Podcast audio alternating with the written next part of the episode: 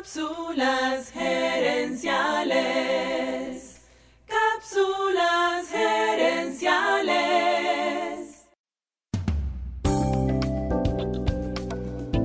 Saludos amigas y amigos y bienvenidos una vez más a Cápsulas Gerenciales con Fernando Nava, tu asesor radial de gerencia y mercadeo. El tema esta semana es el marketing navideño. La Navidad ya arrancó y es en esta fecha donde vas a cosechar los éxitos del 2020 y sembrar los del 2021. Ya en las cápsulas anteriores te expliqué la importancia de la comunicación, el contexto emocional y la decoración. Pero de nada vale que tengas la mejor publicidad y la tienda más bonita si la gente pasa un mal rato en tu tienda. Llevar a la gente a tu negocio es apenas el principio. Ahora tienes que asegurarte de que la pasen bien. Déjame contarte la historia de Vicky Reverón. Vicky Reverón era una cliente fiel de Starbucks. En Starbucks, la persona que te hace el café escribe tu nombre en el vaso. ¿Cuál sería la sorpresa de Vicky cuando recibe su café y en el vaso no ve su nombre sino la palabra perra en inglés? Vicky estaba muy molesta, compartió su experiencia en Facebook y hasta un canal de noticias local la invitó a contar su experiencia. Starbucks gasta más de 300 millones de dólares al año en publicidad, pero durante dos semanas la gente al hablar de Starbucks hablaba de este episodio.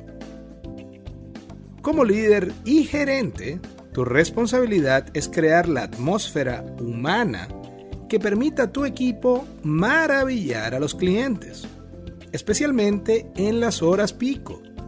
Recuerda que en Navidad tendrás más clientes, y muchas veces esos clientes van a llegar a la tienda cerca de la hora de cierre, cuando tu personal está naturalmente cansado.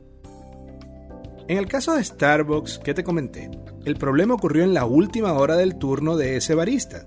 Es decir, el muchacho llevaba ya 7 horas de trabajo y habían tenido mucho movimiento.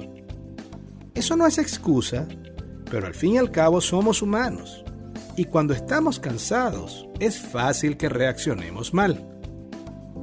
Te recomiendo que tomes un enfoque proactivo con el servicio al cliente en tu tienda esta Navidad. Para eso te voy a dar 8 consejos. 1. Ponte en los zapatos del cliente e imagina cuál es la experiencia que tú, como cliente, quieres vivir en tu tienda.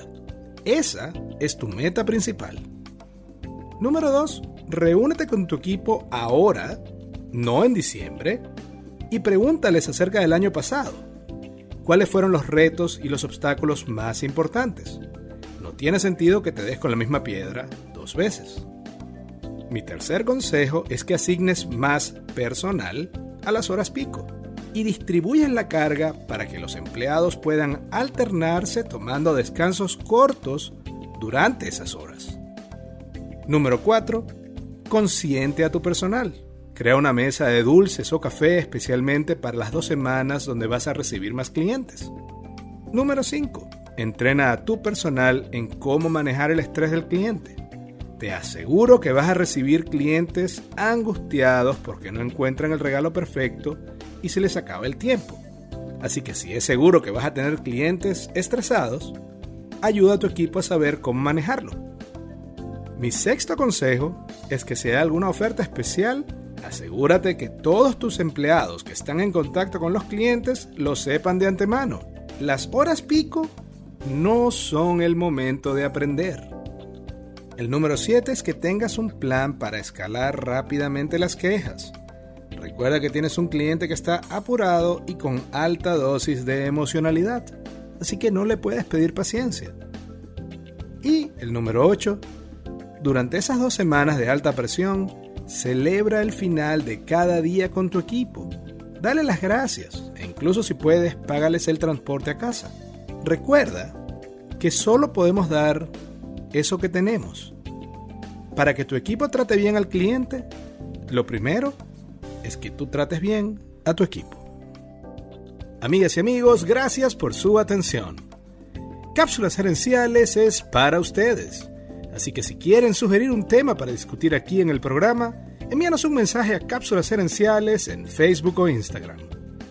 Seguiremos esta conversación en la próxima edición de Cápsulas Herenciales.